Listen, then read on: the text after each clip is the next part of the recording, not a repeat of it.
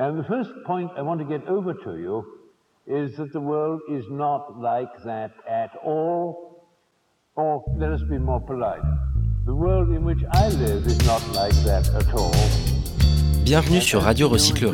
Le podcast des idées, des débats et des écologies, à écouter en.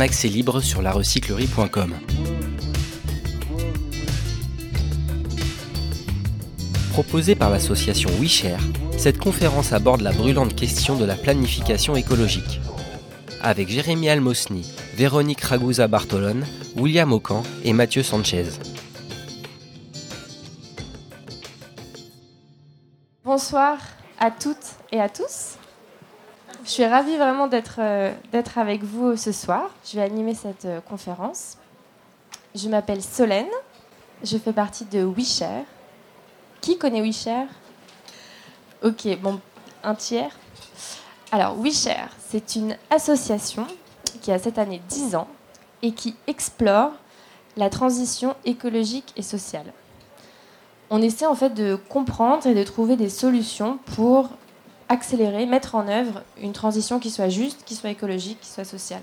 Et on fait ça de trois façons, euh, pour résumer, différentes.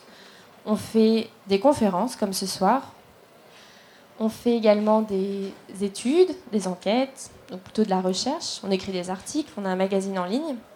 Et enfin, on fait du concret. On accompagne des transformations au sein de collectivités, d'entreprises ou d'agences de, l'État. Donc ça, c'était pour parler rapidement de WeShare.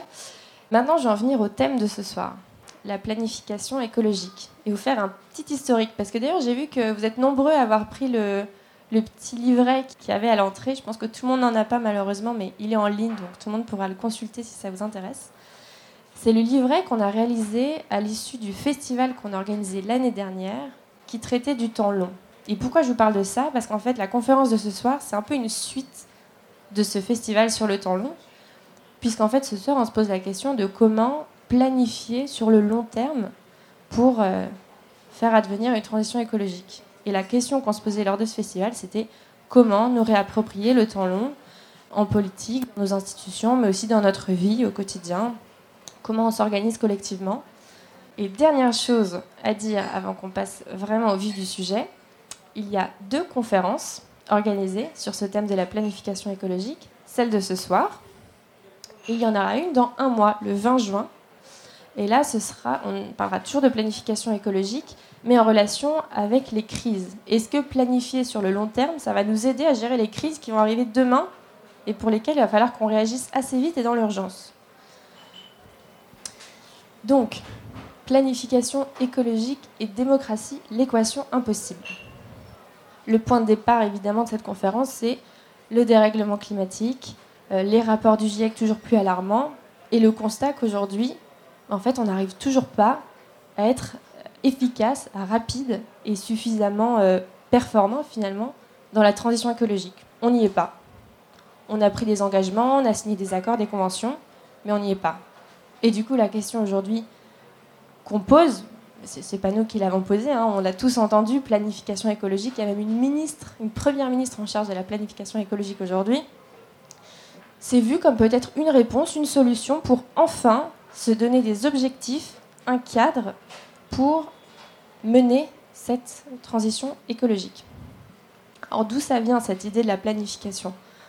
Il y a la planification euh, soviétique, donc là productiviste, euh, autoritaire, euh, pas très bien vécue par, par tout le monde, notamment les paysans. Il y a la planification en France, après la Seconde Guerre mondiale. Donc là, toujours cet objectif de reconstruire la France, de doper l'économie, et d'ailleurs ça marche plutôt bien, c'est les 30 glorieuses. Et là, euh, tout le monde ne le sait peut-être pas, mais c'est quand même un, effort, un exercice assez concerté. Donc il y a des commissions qui existent, qui réunissent les syndicats, le patronat, pour à chaque fois discuter secteur par secteur, branche par branche, les objectifs qu'on se fixe, les priorités qu'on se donne, et le, chemin, quoi, la planification. Donc c'est une autre façon finalement de planifier. Et c'est un peu ça nos, nos références en termes de planification. Et on va essayer de se dire ce soir, de quelles références on veut s'inspirer? Est-ce qu'elles sont toujours euh, valides, valables? Et est-ce qu'on veut aller dans cette direction-là? Parce qu'il faut quand même se dire que la France et le monde a un tout petit peu changé depuis 1945. Donc il y a la mondialisation, une dérégulation de l'économie, la décentralisation aussi. Donc on peut légitimement se poser la question de quelle sera aujourd'hui la bonne recette de la planification écologique. Et ça tombe bien, c'est la question qu'on va se poser ensemble. Et donc notamment ce soir, on va se poser la question de comment, pour faire cette planification écologique, on associe les citoyens, la société civile et les territoires. Comment cet exercice-là, il est finalement concerté au maximum, euh, en se disant que s'il est concerté, a priori, il sera euh, pertinent et on arrivera au résultat qu'on souhaite atteindre. Donc c'est ça la question du jour. J'espère que vous, euh, avez toujours envie de rester, c'était bien la question à laquelle vous vouliez qu'on s'attelle. Donc, pour parler de ce sujet passionnant, j'ai le plaisir. Alors oui, donc il y a une personne qui est en ligne, vous avez dû le voir. J'espère qu'il nous entend. Est-ce que tu nous entends, Mathieu?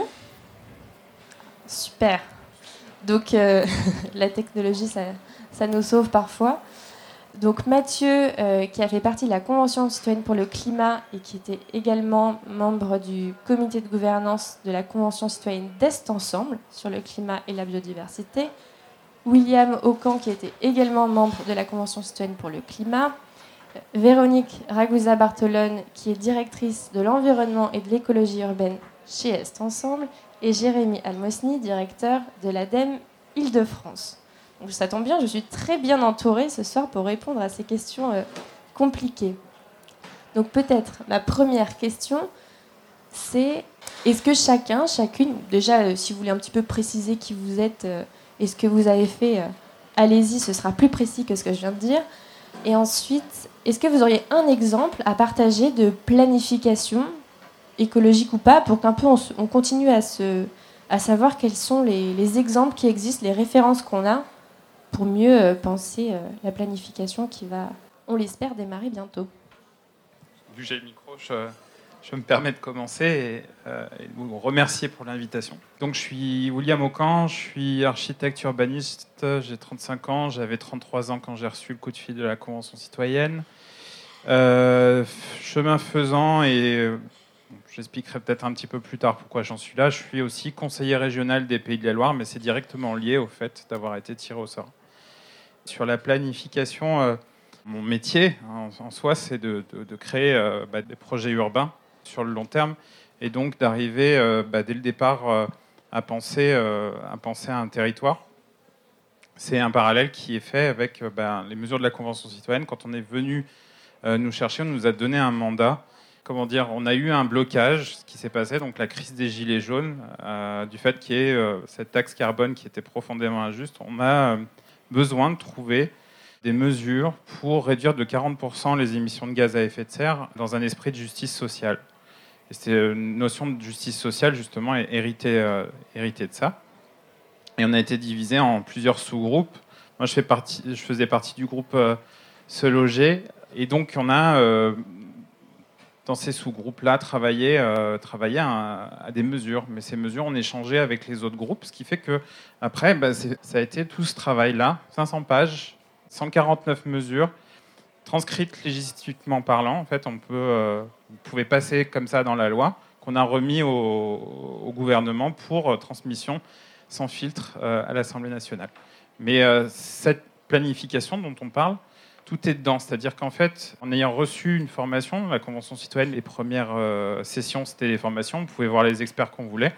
Et ben, euh, avec de la discussion, avec de la formation, en fait, partageant le même, euh, même enjeu, on arrive à, ce résultat, à cette planification sur le long terme. Bel exemple.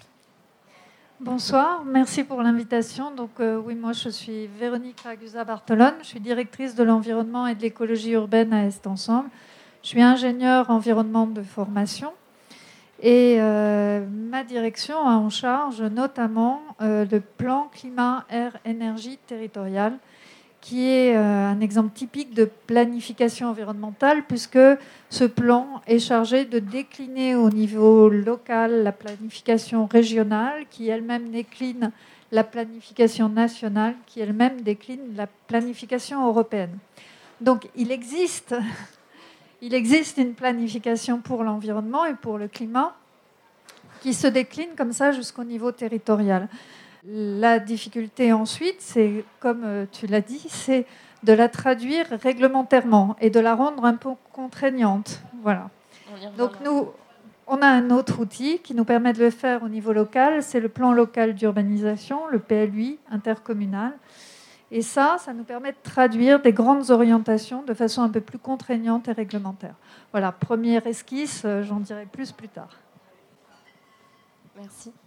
Bonjour à toutes et à tous. Donc, Jérémy Almosny, je suis le directeur régional de l'ADEME Île-de-France, agence de la transition écologique. Mon parcours euh, ingénieur en génie énergétique et environnement, et puis euh, une équipe au sein de l'ADEME, une quarantaine de personnes qui œuvrent au quotidien aux côtés des collectivités et des entreprises pour justement mettre en œuvre la transition euh, qui peut être le fruit euh, la résultante d'un plan, mais pas que, c'est aussi euh, parfois des initiatives qu'on accompagne et je suis ravi de, revoir les, des, citoyens de la Convention parce que j'ai participé moi-même au lancement de la, du GT Se Déplacer. Donc là, on a une large représentation. Alors, juste, Véronique a parlé du, du, PCAET, moi je vais forcément remontrer d'un cran. On a, depuis la loi de transition énergétique pour la croissance verte, l'établissement euh, d'une stratégie nationale bas carbone qui euh, est portée par le ministère de la Transition écologique et qui a pour vocation de bâtir les grandes orientations, les grandes ambitions en termes euh, d'atteinte de la neutralité carbone à horizon 2050. Et pour ça, c'est grosso modo un exercice intéressant parce que on s'appuie sur un modèle de prospective pour décider à la fois le, ministère, mais aussi par les corps intermédiaires, parce qu'on a des commissions thématiques qui se réunissent pour pouvoir proposer des contenus, un scénario de référence qui fixe les grandes orientations. Alors ces grandes orientations sont bien sûr souvent l'apanage de ce qui se passe au niveau européen, qui sont souvent l'apanage parfois de stratégies filières au niveau mondial, mais ça définit les grandes orientations et derrière se décline sur les 15 ans des plans d'action euh, appelés euh, budget carbone. Hein. donc c'est des plans d'action sur 15 ans répartis de période quinquennale et, pour, sur les cinq années à venir, on définit finalement des euh, niveaux carbone à ne pas dépasser. Pour vous donner un exemple, sur la période 2019-2023, nous émettons en France 436 millions de tonnes de CO2 équivalent. Donc pour chaque secteur, on a une quantité d'émissions de gaz à effet de serre qui sont produites et donc on se donne une trajectoire dans cinq ans, comment chacun des secteurs devra effectuer un effort pour pouvoir y parvenir. Et pour ça, on a bien sûr des grandes actions structurantes, mais on a surtout la déclinaison locale qui va être euh, mise en place euh, par euh, chacun des territoires. Et probablement, probablement, je dis, j'anticipe un peu le débat, il y a certainement une courroie de transmission à renforcer, il y a certainement une orientation à porter au-delà d'une vision peut-être un peu parfois trop technocratique et d'une opérabilité finalement terrain. Mais la SNBC est un exercice extrêmement intéressant parce qu'il a une approche plurisectorielle, mais il est porté par un seul ministère.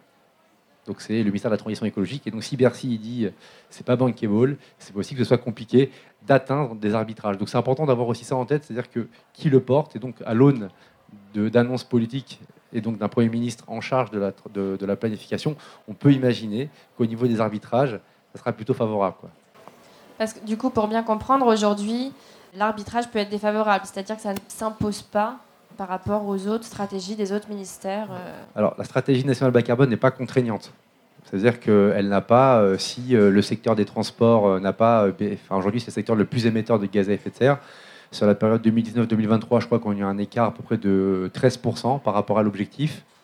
Et ça va passer bah, Il y, a grosso modo un enjeu, donc on révise la stratégie, on refait un budget carbone révisé cinq ans après en consultant à nouveau les corps intermédiaires, en nourrissant la connaissance collective forte de comment les secteurs ont pu se développer, comment les technologies ont pu se, mettre en œuvre, et on rebâtit une orientation, mais il n'y a pas de contrainte, il n'y a pas eu de pénalité, il n'y a pas eu d'effet, si ce n'est ce qui peut être porté au niveau européen lorsqu'on a euh, des, seuils à ne pas dépasser, ce type de choses, mais par rapport aux stratégies, euh, pas de rôle contraignant. D'accord, merci. Mathieu? Bonsoir, merci de l'invitation et euh, merci de toute l'organisation qui a été faite pour que je puisse participer.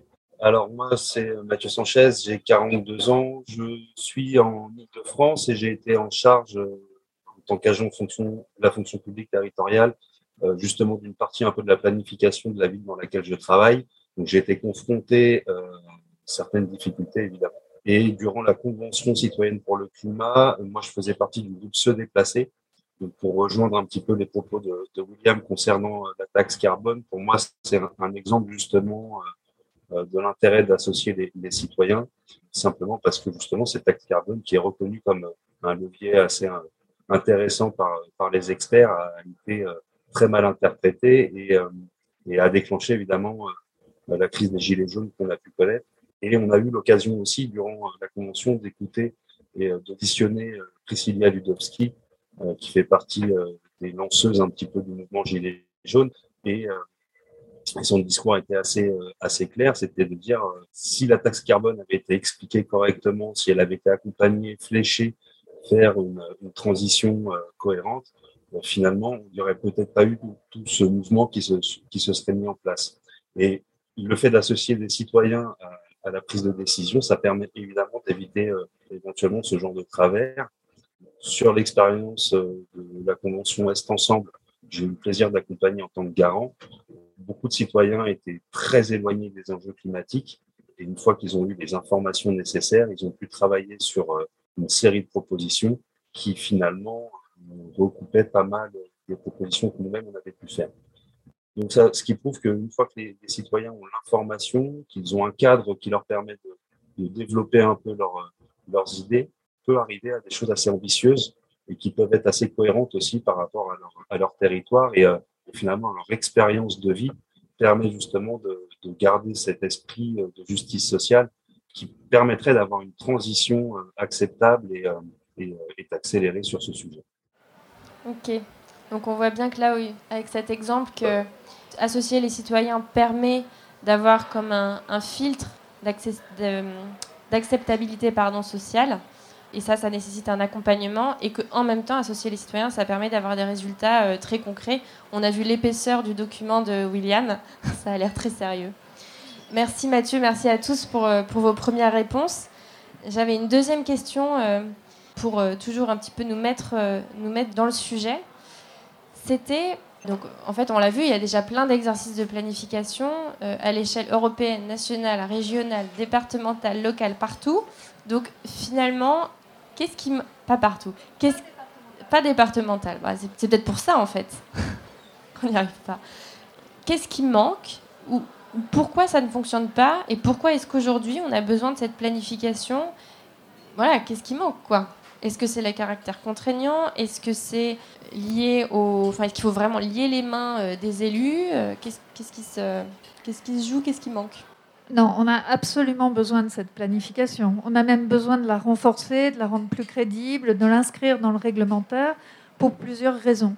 D'abord parce que euh, les enjeux environnementaux, on voit bien, se traitent sur un temps très long qu'il nécessite la transformation de systèmes, et donc c'est des politiques systémiques qu'il faut mettre en place, des systèmes qui ont une inertie forte et euh, sur lesquels on ne peut pas espérer agir en 5 ans ou en 6 ans, qui sont les temps des mandats électoraux en France.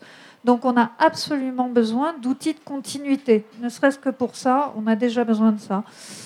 Après, on a aussi besoin de cohérence, parce que si on continue à porter nos politiques publiques euh, de façon très euh, sectorielle, c'est-à-dire d'un côté l'habitat, d'un côté les transports, d'un côté, etc., on voit bien qu'on n'a pas une action suffisante pour pouvoir agir sérieusement sur les émissions de gaz à effet de serre. Donc il nous faut des plans qui allient et qui soient transversaux et qui touchent à toutes les politiques publiques. Et enfin, il nous faut aussi, alors je donnerai un troisième élément, et ça, c'est à partir d'une petite étude qui avait été faite par Carbon 4, Carbon 4, qui est le bureau d'études qui est lié au Shift Project, qui fait en ce moment une campagne sur Il nous faut un plan, justement. Et cette petite étude qui s'avait sortie en 2019 montrait, euh, s'appelait euh, Faire sa part. Donc je vous invite à la regarder sur leur site, elle est vraiment intéressante. Faire sa part, donc c'était euh, définir quelle est la part qui peut revenir aux actions individuelles et aux individus et celle qui revient à l'État, aux entreprises dans les émissions de, la baisse des émissions de gaz à effet de serre. Et en fait, le résultat de cette étude, donc aujourd'hui on est à peu près à 11 tonnes de CO2 par Français émis, il faudrait qu'on soit à 2 tonnes pour espérer rester sous les 2 degrés d'augmentation. Et donc il faut baisser de 80%. Voilà, il n'y a pas le choix, il faut le faire. Et euh, cette étude montre que si euh, un Français euh, fait tous les gestes du quotidien de façon absolument héroïque, c'est-à-dire il ne prend plus jamais l'avion, il ne se déplace qu'en mode doux, il est végétarien, ils n'achètent plus de vêtements neufs, etc., etc., etc. Tous ces gestes du quotidien qu'on connaît, on baisse de 20%, 25% nos émissions. Voilà, 25%. Si, en plus de ça, il mobilise toutes ses capacités financières, il transforme son habitat, il change de chaudière, il réduit la taille de son habitat, etc., il arrive à faire 20% de plus. Donc au total, il fait 45%. Évidemment, personne ne le fait. C'est pas possible. Enfin, on ne peut pas demander aux gens d'être héroïques et de, et de porter euh, seuls toute cette transformation. Donc, avec un système à peu près raisonnable, c'est-à-dire si chaque Français fait des actions du quotidien, euh, investit un peu d'argent pour améliorer les choses, etc., on arrive à, à peu près 20%. Ça veut dire quoi? Ça veut dire qu'un quart de la baisse nécessaire peut être porté par les individus et que les trois quarts restants doivent être portés par les entreprises et par l'État, par des mesures réglementaires. Donc, d'où la nécessité d'un plan. Il faut absolument mobiliser ces un quart et ces trois quarts. Les, les un quart ne sont pas neutres. Hein. Je ne suis pas en train de dire que ça vaut rien et qu'il ne faut pas le faire. Il faut le faire. Mais il ne faut pas le faire seul et le plan doit coordonner l'action de l'ensemble de la société, que ce soit au niveau national, européen ou local. Voilà. Donc le plan pour la continuité dans le temps, pour aligner les secteurs et pour aligner les parties prenantes. Exactement. Il, y a du, il y a du travail pour ce plan. Gagner en cohérence et aligner tout le monde. Hmm. Ce que Véronique vient de dire, c'est la claque qu'on a reçue euh, à la Convention citoyenne et qui avait tout changé en fait. C'est-à-dire que en rentrant, en sachant ça, que c'est 11 tonnes à 2 tonnes, moi j'étais personnellement très malade de, de, le comprendre. Qu'en 30 ans, on devait arriver à ça. Et euh, ça veut dire un changement de mode de vie profond. Et euh, on se dit à la fois c'est loin, mais aussi c'est demain. Et comment on, arrive à ça? Et les premières choses qu'on cherche à voir, c'est comment on peut réduire sa propre empreinte carbone euh, personnelle. Et puis après, ce qu'on a cherché à voir, c'est comment on peut faire justement ce que tu disais sur, sur toute la société. Mais disons que cette planification, si, si les citoyennes et les citoyens ne partagent pas l'enjeu au départ, on ne pourra jamais bouger très loin. Je prends un exemple. Les mesures qu'on a suivies là dans mon groupe Se Loger, c'était la rénovation thermique des bâtiments.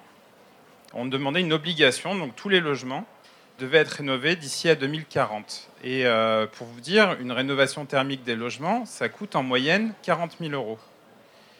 Les citoyennes et les citoyens les moins, aisés, donc bien sûr, c'est une part d'aide euh, qui, qui, leur sera attribuée, mais tout le, tout le reste, les personnes devront mettre 40 000 euros dans leur logement. Et si vous allez dire à quelqu'un dans la rue euh, qui a les moyens même de le faire, tu dois mettre 40 000 euros dans ton logement, on va dire, mais non, mais attends, j'ai 40 000 euros à mettre ailleurs, je ne vais pas les mettre là-dedans.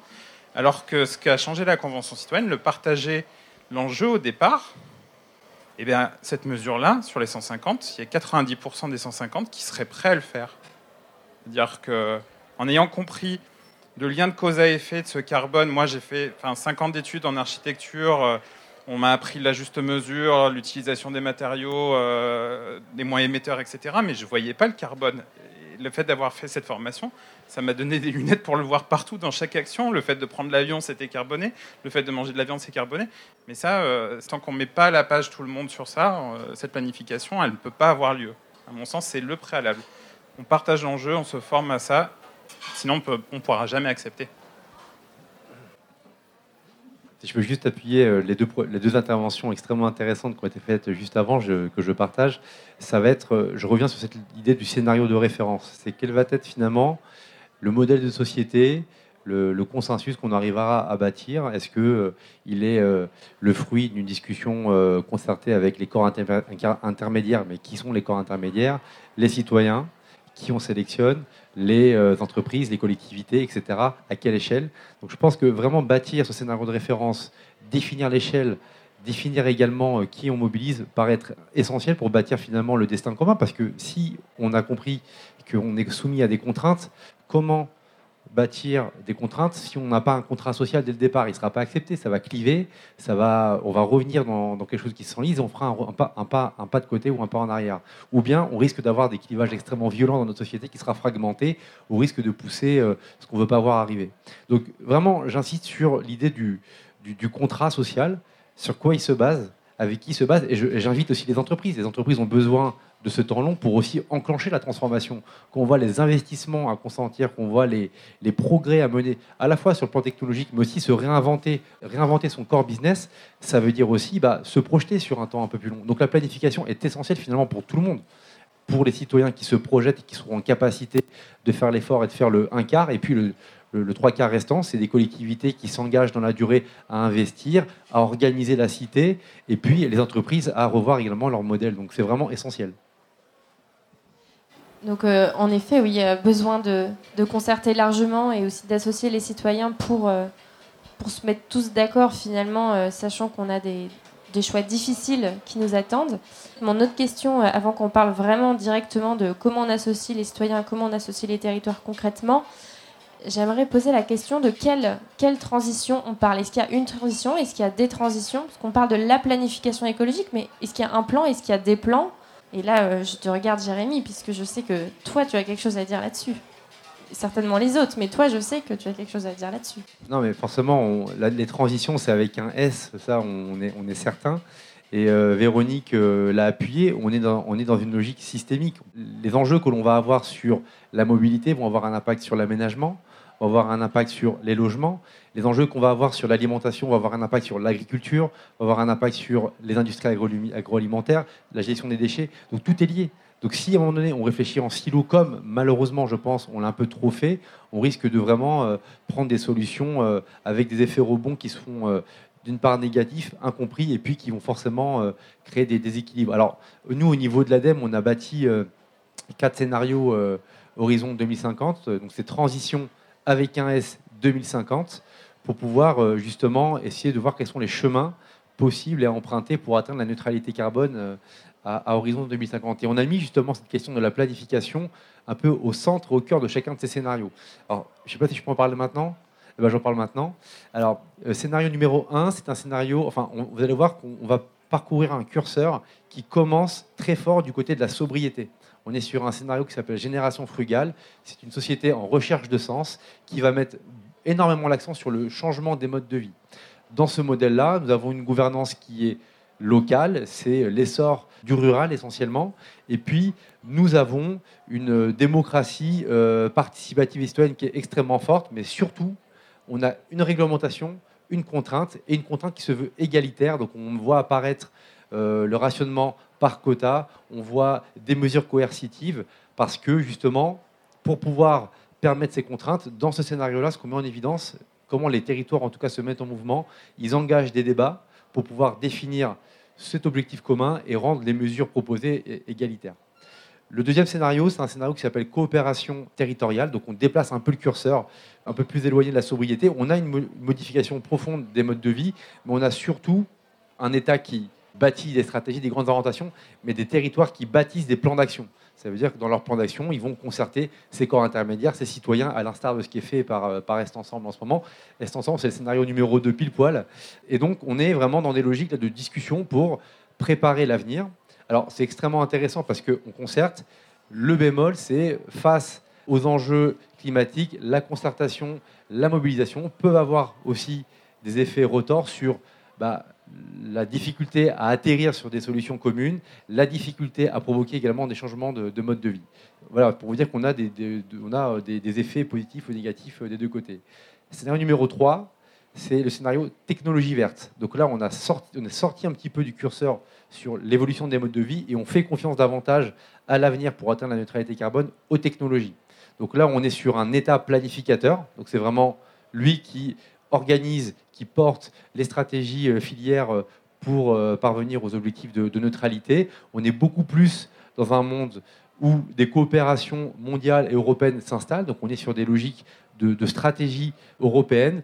On, concerte un peu moins parce qu'on bouleverse moins les modes de vie. Donc on a le, je vais dire le plan parce que je reprends le, terme soviétique, mais on, décline, on décline le projet, mais on est beaucoup moins dans de la concertation locale. Et puis le dernier scénario, là on, on est full euh, techno, c'est le pari réparateur.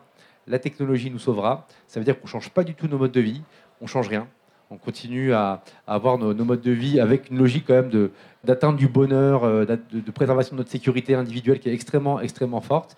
Et finalement, la technologie nous sauve parce qu'on développe des puits carbone technologiques qui vont compenser finalement les dégâts qu'on va causer sur l'environnement.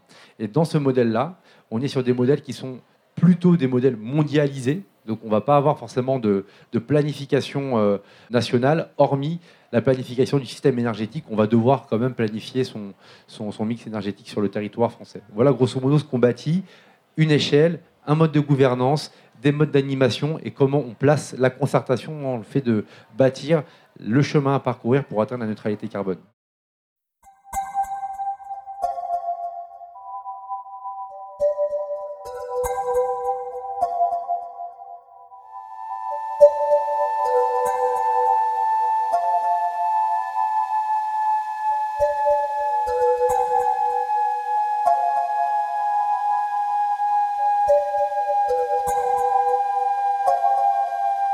Scénario prospectif que vous avez élaboré, finalement, il montre que la transition écologique, elle peut faire des choix différents.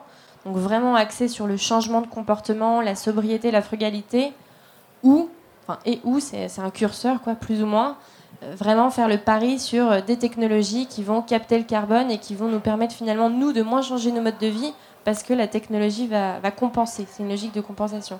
Et qui a le, en miroir la gouvernance, la façon dont on prend les décisions, dont on planifie est aussi différente, plus ou moins à l'échelle locale, plus ou moins contraignante, plus ou moins concertée. Et donc ça, ça va vraiment dans le sens aussi de, euh, bah, se concerter aujourd'hui pour se dire euh, quel est le chemin qu'on veut? Est-ce qu'on veut euh, technologie, mondialisation ou enfin échelle mondiale, voilà, ou eh bien échelle locale, coopération, territoire, frugalité, et tous ces paramètres s'entrecroisent. Et donc ça m'arrive à la question, ça me mène, pardon, à la question des, citoyens du coup, puisqu'on se dit que là il y a un besoin de, de concertation pour choisir la voie qu'on veut prendre. Tout à l'heure, on s'est dit qu'associer les citoyens, ça avait plein de vertus. Ça permettait de, d'exercer comme un filtre d'acceptabilité sociale aux, aux, mesures qui peuvent être envisagées. Est-ce que vous voulez ajouter d'autres, d'autres avantages et aussi nous, nous livrer, je m'adresse plutôt à William, Mathieu, mais aussi Véronique euh, par rapport à l'exemple d'Est Ensemble, quelques bonnes pratiques aussi de comment on fait avec les citoyens, dans quel cadre, comment est-ce qu'on s'assure qu'on aboutisse à des documents comme celui que tu as montré, William euh, Il y a des propositions euh, opérantes. Mathieu d'abord, pour lui laisser plus de temps de parole aussi. il avait Mathieu, c'est pour toi. Alors, bah, oui, c'est l'intérêt, c'est en fait d'avoir un retour direct euh, de, de, de, la vie des gens. En fait, euh, on voit bien que euh, la plupart du temps, surtout au niveau national, nos représentants représentent à peu près la, même catégorie de personnes. Et c'est assez compliqué pour eux de se projeter sur le quotidien d'un ouvrier. et finalement, c'est l'ouvrier lui-même qui est le mieux placé pour pour défendre son point de vue, les difficultés qu'il peut rencontrer pour pour être acteur de la transition, le fait qu'il soit interrogé, euh, ça, ça, lui permet, euh, lui, déjà d'être actif.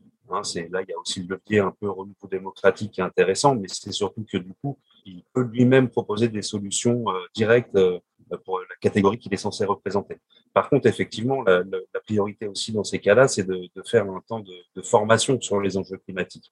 Nous, on a eu la chance d'avoir à la Convention nationale l'intervention de Valérie Masson-Delmotte, qui évidemment euh, on dit très régulièrement, mais nous a mis une énorme claque euh, durant son intervention.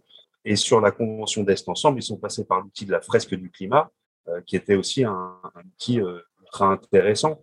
moi, j'ai le souvenir justement à Est Ensemble d'avoir sur la centaine de citoyens qui étaient tirés au sort, on va dire une quinzaine de citoyens qui étaient déjà un petit peu concernés par les enjeux climatiques et les autres qui étaient, c'est un sujet très éloigné. Et, et, le fait de passer par la fresque du climat, on l'a vu, euh, il y a eu une prise de conscience euh, très très importante de la part des participants. Et l'évolution, en fait, au fur et à mesure de la convention d'Est Ensemble était intéressante. Une fois que les citoyens ont pris euh, l'information concernant le, dérèglement climatique, le, premier réflexe a été de, se dire pour eux comment on va changer dans le quotidien? ça va, je vais plus consommer des bouteilles en plastique, je vais faire attention à mes vêtements et tout ça. Bon, Ensuite, il y a eu le, deuxième échelon qui a été franchi, c'est euh, à l'échelle de la ville. Qu'est-ce qu'on peut mettre en place?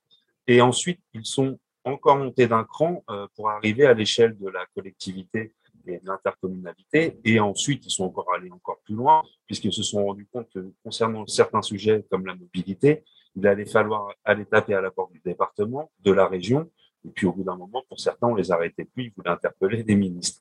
Mais euh, voilà, ça prouve bien que les citoyens, au final, une fois qu'ils ont l'information, ils sont en, en, capacité d'avancer, d'évoluer et de faire des propositions concrètes de terrain. J'ai vu des élus d'Est Ensemble être rassurés aussi par certaines propositions des citoyens en disant, OK, on avait anticipé, je pense par exemple à tout ce qui va concerner la, la géothermie, il y a des élus qui étaient rassurés de se dire, OK, nous, on avait des projets qui allaient dans ce sens-là. Les citoyens, quelque part, dans leurs travaux, euh, ont validé un petit peu ces pistes-là. On peut accélérer. Euh, et donc, voilà, il y a, des, connexions, du coup, qui peuvent, d'un côté, rassurer les élus en se disant, OK, on est sur les, bonnes pistes, et de l'autre côté, impliquer les citoyens qui deviennent à leur tour ambassadeurs de leur projet. Je pense, par exemple, un, un des projets qui était un petit peu euh, et qui, à mon avis, va faire encore débat pendant un petit moment, c'était l'implantation d'une déchetterie. Oui, implanter une déchetterie, c'est bien, mais dans quelle ville?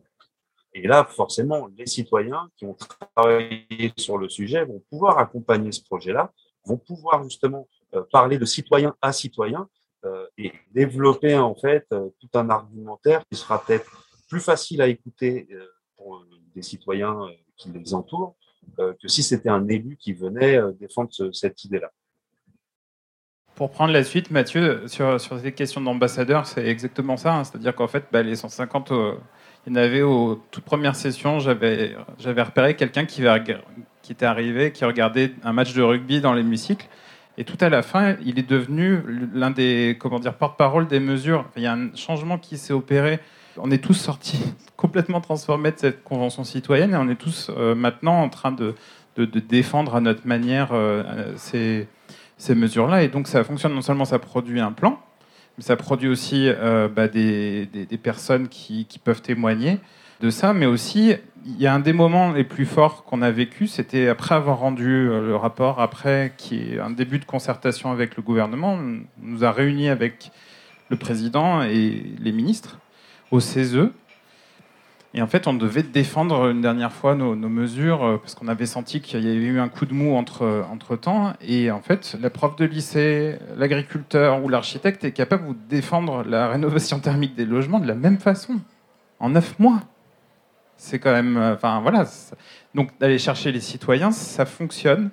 Et non seulement en plus ça fonctionne, mais ça aussi ça nous redonne envie de discuter avec les autres. Parce que dans une société où on se parle plus beaucoup, où les agoras de ce type n'existent pratiquement peu, où on commence à le faire via des conventions, euh, on a besoin bah, de retrouver les chemins de la démocratie qu'on a un peu perdu avec le temps. Les, les taux d'abstention sont énormes. Moi j'ai été élu à, à conseiller régional, il y avait 33% de participation dans ma région. Comment on se sent légitime derrière après quand on a envie de porter, quand on a une mission politique? Donc là, finalement, tu montres, enfin, au-delà de ça, ça, ces exercices revitalisent quelque part notre démocratie qui serait euh, malade. Je ne fais que répéter. Alors, Est Ensemble, parce qu'on dit Est Ensemble, Est Ensemble, je n'ai pas présenté Est Ensemble. Est Ensemble, c'est une communauté de communes qui regroupe neuf communes de Seine-Saint-Denis qui vont de Bobigny, Montreuil, Pantin, euh, Romainville, Noisy-le-Sec, euh, voilà, ce, secteur-là, l'île le Pré-Saint-Gervais. Donc, euh, quand on a tiré au sort les, 100 euh, citoyens pour le climat, on a voulu respecter strictement les catégories INSEE. Donc, on a pris euh, tant de jeunes, tant de diplômés, tant de non-diplômés, tant de, etc. Donc, on avait une population très mélangée, très populaire et tout à fait, tout à fait exactement à l'image de la population de la Seine-Saint-Denis. Pourquoi je vous raconte ça? Parce qu'en fait, il ne faut pas croire que euh, l'environnement, la protection de l'environnement, le climat, c'est des questions de bobo. C'est pas vrai. Nous, on n'a pas fait neuf mois, on a fait euh, cinq week-ends, donc dix jours. Et euh, au bout de dix jours, tout le monde était convaincu, y compris les très jeunes qui étaient arrivés au départ avec leur smartphone et qui jouaient dessus pendant les séances parce qu'ils s'ennuyaient quoi, au départ. Et finalement, se sont pris au jeu, vraiment. Bon, on a abouti sur un plan, sur des recommandations qui sont très cohérentes, qui sont euh, respectueuses de tout ce qu'ils ont appris. En fait, ils ont assimilé tout ce qu'ils ont appris, ils ont développé un plan. Ils ont même fait des arbitrages assez difficiles dont vous parliez tout à l'heure. Par exemple, eh ben, en Seine-Saint-Denis, il y a un manque de logements criant, comme à Paris. Donc, ils ont demandé à ce que euh, tout le monde ait accès à un logement, que chaque enfant ait une chambre, etc. Mais en même temps, ils voulaient euh, des espaces verts, de la nature dans la ville, etc. Donc, ils ont quand même préfigurer une solution qui est la solution de il faut densifier en, hauteur. Et si on est arrivé euh, directement en disant ben voilà, on n'a pas de solution, il faut densifier en, en, hauteur, jamais ça serait passé. Ils font des choix, ils sont face à des choix, ils les font, ils les font très bien. Mais tout ça, ça a un coût. La convention, hein, que ce soit locale ou nationale, ça, ça, a coûté très cher, ça coûte très cher. Et donc, moi, si, si je devais formuler un souhait, c'est que ce ne soit pas euh, nécessairement des initiatives administratives locales ou politiques locales, que ce soit aussi des initiatives citoyennes. Pourquoi les citoyens ne se regroupent pas euh, directement eux aussi sous un format volontaire pour réfléchir à ces questions qui finalement nous concernent tous quoi. C'est pas seulement à la puissance publique de dire eh ben, on va vous tirer au sort, on va vous réunir, on va vous former, on va etc. On peut le faire ailleurs, on peut le faire dans des associations, on peut le faire dans des syndicats, on peut faire voilà. Et donc moi ça c'est mon vœu. Bah, du coup, ça rejoint ma question sur un peu le, cadre, les prérequis. Euh, Mathieu, William, est-ce que vous pensez que ce serait possible à l'initiative des citoyens dans des, euh, associations, euh, dans des lieux publics un peu comme ça Ou est-ce qu'il y a besoin d'un certain cadre et aussi d'assurer un cadre pour faire ça? Bah, J'ai envie de dire, il y a des, milliers d'associations, il y a des milliers de, comment dire, de, volontaires, mais dans les concertations, pour être architecte et en avoir fait quelques-unes, euh, on c'est ceux qui ont le temps qui viennent. Et ce que vont chercher les tirages au sort et le fait aussi de donner un cadre, ça va être de chercher justement tout le monde représentatif pour après s'aimer. C'est-à-dire qu'en fait, moi je sais que j'ai, et Mathieu aussi en a organisé des climats apéro derrière où on avait euh, bah, jusqu'à 80 personnes pour parler de la convention citoyenne derrière. Et donc ça, forcément après ces volontaires-là arrivent. Mais pour venir chercher les, les gens et pour arriver à, produire un travail de qualité, on nous a euh, donc défrayé. Moi, par exemple, j'ai dû poser des vendredis euh, sans solde. On nous, on nous, comblait tout ça, on nous prenait en charge nos déplacements. Je venais de Nantes, le logement, la nourriture. Et ce qui fait que sur trois jours, un week-end par mois pendant neuf mois, on n'avait qu'à réfléchir à la mission. Et ça a libéré l'esprit. Et c'est ce qui a abouti aussi à des discussions de qualité. Mais pour aller venir chercher justement les gens qui, viennent jamais aux concertations, qui viennent jamais pousser la porte des associations parce que la fin du mois, elle reste quand même, très pesante sur le mental. On a besoin de ces préalables-là. Euh, et je pense, voilà, pour le, tirage au sort, ça peut, dans, l'immédiat, déclencher. Mais je pense qu'après, le mouvement populaire derrière, à partir du moment où euh, il y a des espaces de discussion qui sont créés, justement dans la planification, je pense que dans un premier temps, il faut aller chercher les citoyens comme ça. Ça coûte un peu. Ça a coûté 5 millions, nous, la convention. Jérémy, tu... et après Mathieu, si tu veux ajouter quelque chose, et après on passera. Je voulais juste euh, nuancer un tout petit peu parce que c'est vrai qu'il y a des collectifs euh, citoyens, des associations qui font un travail extraordinaire, qui est plutôt orienté euh, parfois sur des sujets thématiques, parfois sur des sujets propres au territoire, etc. Et je pense que c'est extrêmement important malgré tout. Et on sait, la planification, c'est aussi l'incarnation d'un portage et d'une euh, volonté politique. Donc il faut à un moment donné savoir comment on l'implique. Est-ce que l'expression d'un collectif euh, citoyen à destination du politique, ça marche? Certainement. Mais je pense que si dès le départ, on a finalement crédit donné par un portage politique, ça donne davantage de poids, je pense, et de consistance, ça c'est mon avis. Et puis, une planification, moi j'ai trois ingrédients. Il faut de l'animation, il faut de l'expertise. C'est hyper important, on a parlé beaucoup de formation, mais il faut de l'expertise. Il faut euh, y intégrer euh, de l'évaluation. Est-ce qu'on va dans la bonne direction? Parce qu'on peut avoir une intuition, on peut avoir une envie, mais est-ce que finalement le, portage que, l'on a a véritablement un, effet sur euh, nos, politiques publiques? Et donc il faut aussi avoir de la méthodologie.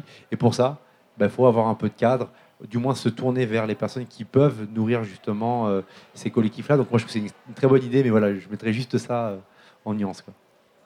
Mathieu, est-ce que tu veux ajouter des, ingrédients euh, pour donner un cadre à la concertation?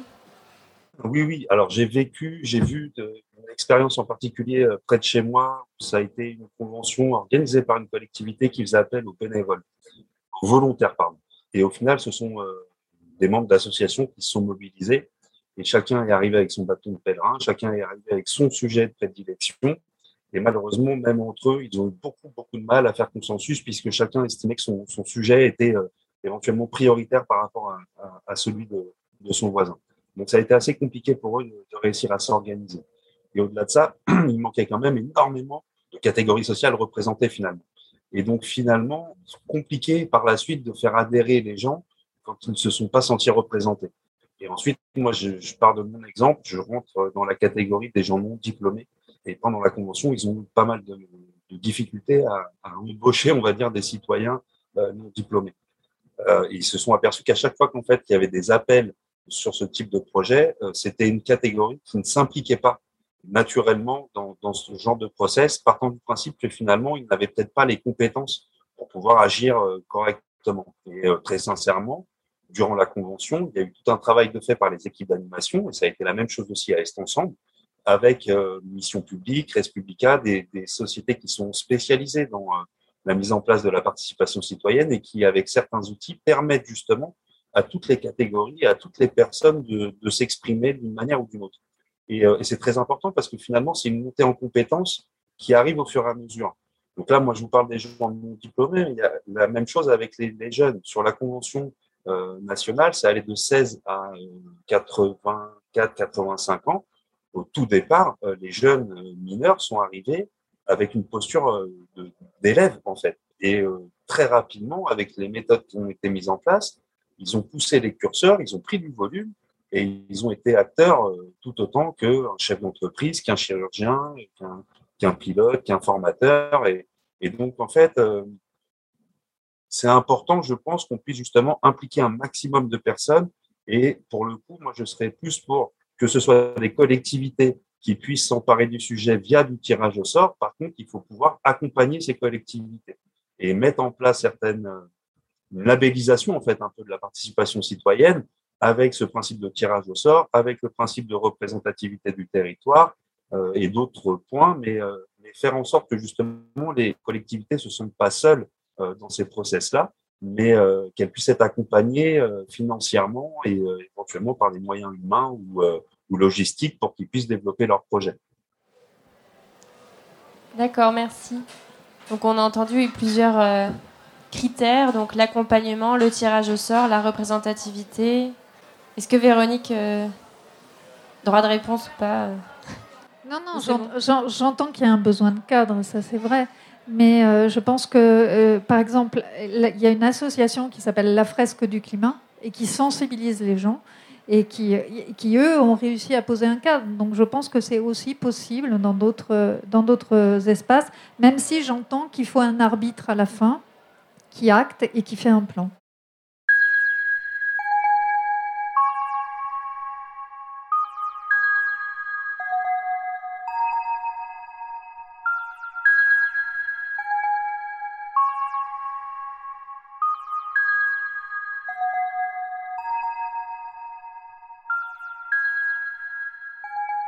Propose, parce qu'après on va passer aux questions-réponses, je propose d'aller quand même sur le deuxième grand euh, thème, enfin le, deuxième type d'acteur euh, qu'on voulait aborder ce soir, les territoires. Comment est-ce qu'on fait pour planifier en prenant en compte euh, les spécificités des territoires? Donc là je parle plutôt de, des collectivités locales et, de, et, des spécificités des territoires. Donc je me tourne plutôt vers vous deux, mais si Mathieu William, vous avez des points à aborder. Allez-y. La convention citoyenne, c'est déjà une réponse, c'est-à-dire qu'on écoute déjà les habitants du territoire. C'est déjà un premier pas, mais euh, de toute façon, c'est pour le coup, c'est assez réglementé. On doit faire un diagnostic territorial. Donc, avant une planification, il faut connaître l'état des lieux. Donc, on fait euh, le, le, bilan carbone du territoire. On connaît exactement les secteurs sur lesquels il y a le plus d'émissions. Chaque territoire est particulier.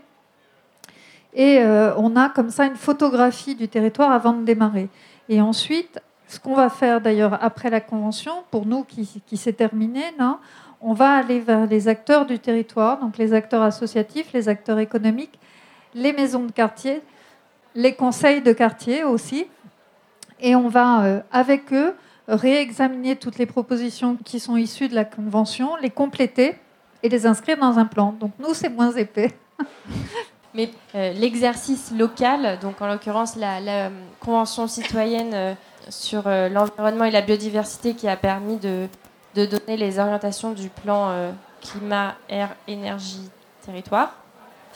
Oui, je comprends qu'elle est, adaptée au territoire, heureusement. Mais là, je me projette, je me dis demain, donc on a une première ministre en charge de la planification écologique. Euh, il y a même, euh, du coup, deux branches. Il y a la planification, euh, enfin la transition écologique et la transition énergétique. Donc il va y avoir, a priori, les arbitrages nationaux. Comment est-ce qu'on s'assure? Comment est-ce qu'on peut anticiper la, déclinaison et l'adaptation de ces grands schémas, de ces grands plans nationaux aux réalités d'Est Ensemble, de Nantes et de Navarre? Alors, je ne vais pas faire de, de, plan sur la comète, surtout sur des, orientations gouvernementales. On est une agence neutre et indépendante, euh, mais on est quand même rattaché au ministère de la tutelle. Enfin, bon, on peut pas, mais, juste vous dire que sur les, grandes orientations qui, nous semblent importantes, qui vont être portées par, euh, les ministères, c'est effectivement la place qu'on donnera au, territoire et faire corps entre des grandes orientations et la déclinaison locale. Est-ce qu'on va euh, par exemple, sur le plan qu'on va avoir sur la transition énergétique, est-ce qu'on va penser le développement, enfin, on ne va pas avoir une même stratégie sur l'éolien offshore lorsqu'on est du côté euh, du Pays de la Loire que lorsqu'on est en Ile-de-France par construction, on va avoir des enjeux de sobriété foncière qui vont être différents d'un territoire à l'autre. On va avoir des distinctions territoriales qu'il faut prendre en considération. Mais c'est comment maintenant on fait pour prendre en considération ces singularités et euh, laisser, euh, laisser la place au territoire de s'organiser pour pouvoir mettre en œuvre des, stratégies. Et donc là, on revient. Euh, alors là, je vais plutôt faire un peu la promo de l'ADEME. C'est qu'est-ce qu'on met à disposition? Je vous parlais d'animation, d'expertise d'évaluation et voir un petit peu de prospective. Je pense que sur la question de la prospective, ce qui est intéressant, c'est d'un diagnostic, je construis mon scénario de référence. Quels sont les grands leviers que je vais activer pour euh, réduire les émissions de gaz à effet de serre de, chacun de, secteurs dans une vision systémique? Une fois qu'on a euh, bâti un peu cette vision prospective, comment on organise et comment on assure l'animation avec son tissu? Son tissu local. D'ailleurs, le tissu local, est-ce que c'est le tissu de l'EPCI, enfin de l'établissement public coopération intercommunale, c'est-à-dire est-ce que c'est uniquement un périmètre administratif ou est-ce qu'il faut réfléchir différemment et réfléchir à des logiques de bassin de vie, à des logiques de bassin d'activité? Donc, je mets ça sur la table parce que pour moi, c'est un vrai, c'est un sujet, cette question du périmètre. Une fois qu'on a mis en place cette animation, on apporte de l'expertise. Apporter l'expertise, c'est former, acculturer, mais c'est aussi apporter de la méthode. Euh, la méthode, c'est OK, je veux réduire euh, telle émission sur tel secteur, mais comment je fais? Comment je fais pour à la fois quantifier les impacts et surtout comment je fais pour évaluer l'impact réalisé? Et donc nous, à l'ADEME, notre rôle, c'est de mettre à disposition ces référentiels, ces méthodes pour mettre en œuvre derrière des politiques publiques. Et puis ce qui va être euh, essentiel, ça va être la gouvernance qu'on installe derrière sur la mise en œuvre. Parce qu'on peut avoir fait fausse route, c'est pas grave.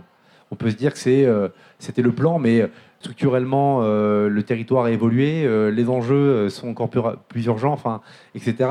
Et donc, on se doit d'avoir des boucles d'itération rétroactives qui nous permettent de réviser de manière assez régulière le plan. Le plan n'est pas figé dans le marbre. Donc nous, on parle de plans quinquennaux, pour reprendre des termes du commissariat au plan, voilà, pour les nostalgiques, mais ou bien on peut parler même de, de, de 3 à 4 ans pour réviser. Et quand on révise, on révise pas seul dans son bureau, on reconsulte on ressollicite. Et tout ça, c'est des questions de méthode. Et donc, nous, ce qu'on propose au territoire, c'est d'accompagner ces plans avec de la méthode. Et sur la, coopération entre territoires, est-ce que vous accompagnez ça? Est-ce que c'est facile? Pour en revenir au point que tu disais tout à l'heure, bon là c'est beaucoup plus euh, que l'échelle de l'EPCI, mais il y a des territoires où on peut mettre de l'éolien, d'autres de l'éolien en mer, d'autres des panneaux euh, euh, solaires.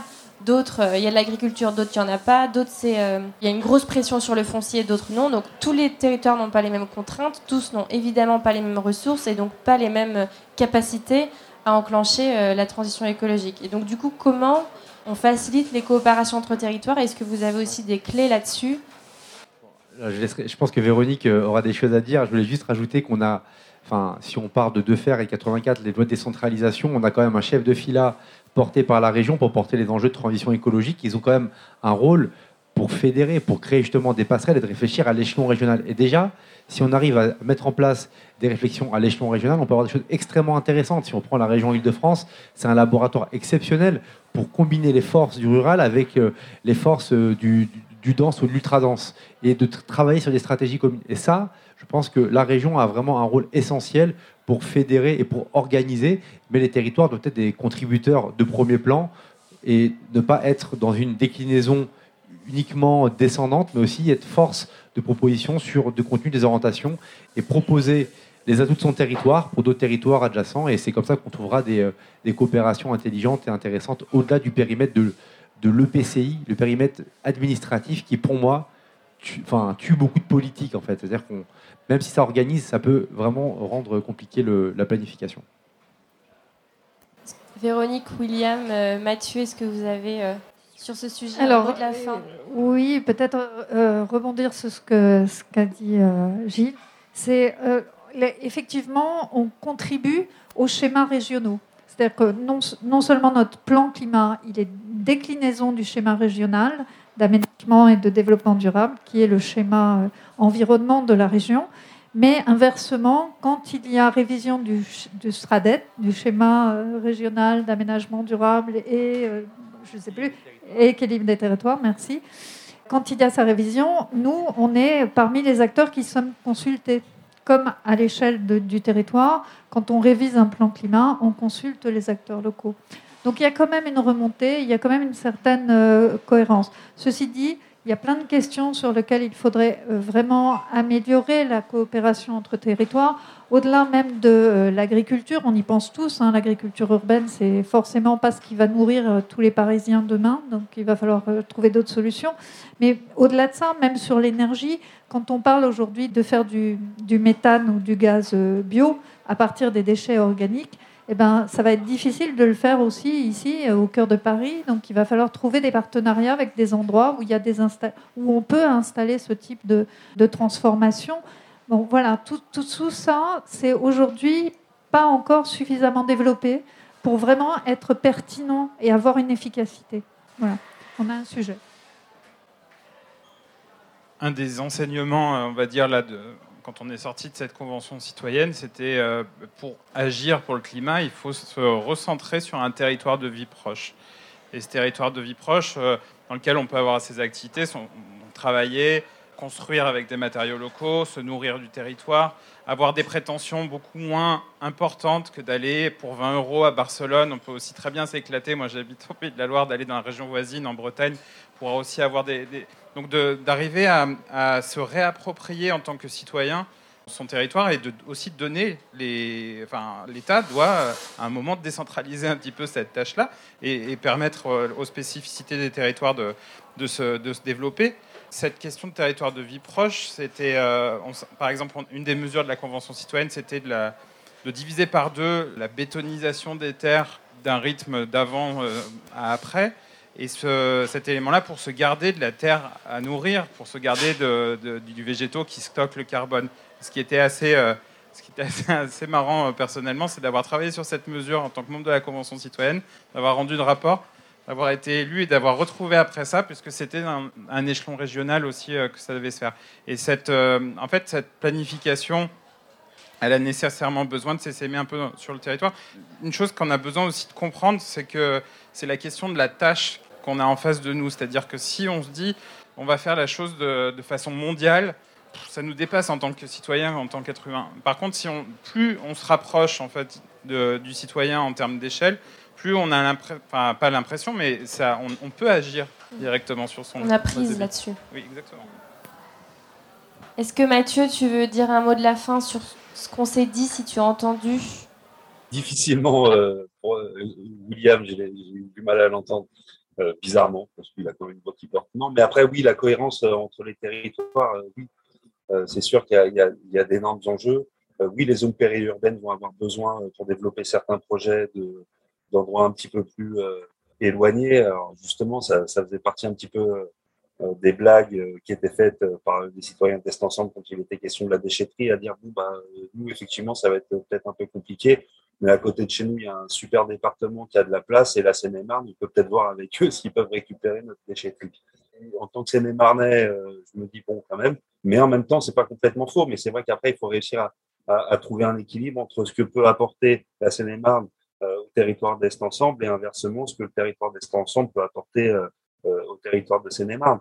Mais il y a aussi sur les enjeux de mobilité, notamment de mobilité douce, il y a plein d'endroits où certaines villes ont développé un réseau de pistes cyclables assez impressionnant, mais d'un coup d'un seul, il s'arrête net et on peut se retrouver sur un axe routier ultra dangereux. et donc même là, au niveau de la cohérence de, de, de, ces liaisons-là, il y a des choses qui sont, qui sont évidemment à, à, connecter entre les villes, les territoires. Et, et, et effectivement, c'est assez important. Mais pour en revenir, par exemple, là, la, multiplication qu'il y a eu des, des, des conventions citoyennes, euh, ça pourrait être intéressant, par exemple, d'avoir un, une espèce de guichet unique qui, euh, euh, qui permette aux collectivités de s'inspirer des, expériences déjà faites ou en collectant les informations et en expliquant un petit peu, tiens, j'ai une ville de 10 000 habitants avec un budget de temps, telle topographie, qu'est-ce qu'on peut, qu'est-ce qu'il y a eu comme initiatives qui ont été intéressantes? Et aussi pouvoir s'inspirer les uns des autres de cette manière-là, ça permettrait peut-être aussi d'avoir une cohérence sur le territoire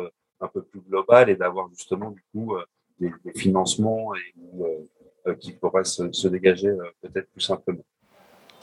Merci beaucoup. Donc, nécessité de, coopérer, de, coopérer pardon, de collaborer entre territoires et de partager euh, ces expériences.